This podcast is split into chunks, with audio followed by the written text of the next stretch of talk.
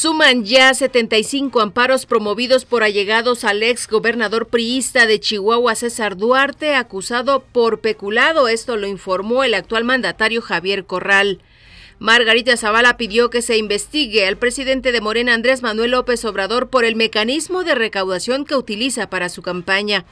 Felipe Calderón, expresidente de México, pidió piso parejo en la elección del candidato panista a la presidencia a fin de lograr la unidad en el partido.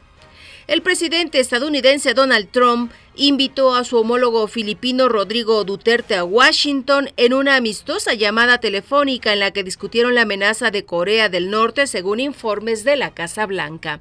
Le informó Noemí Castillo Vázquez.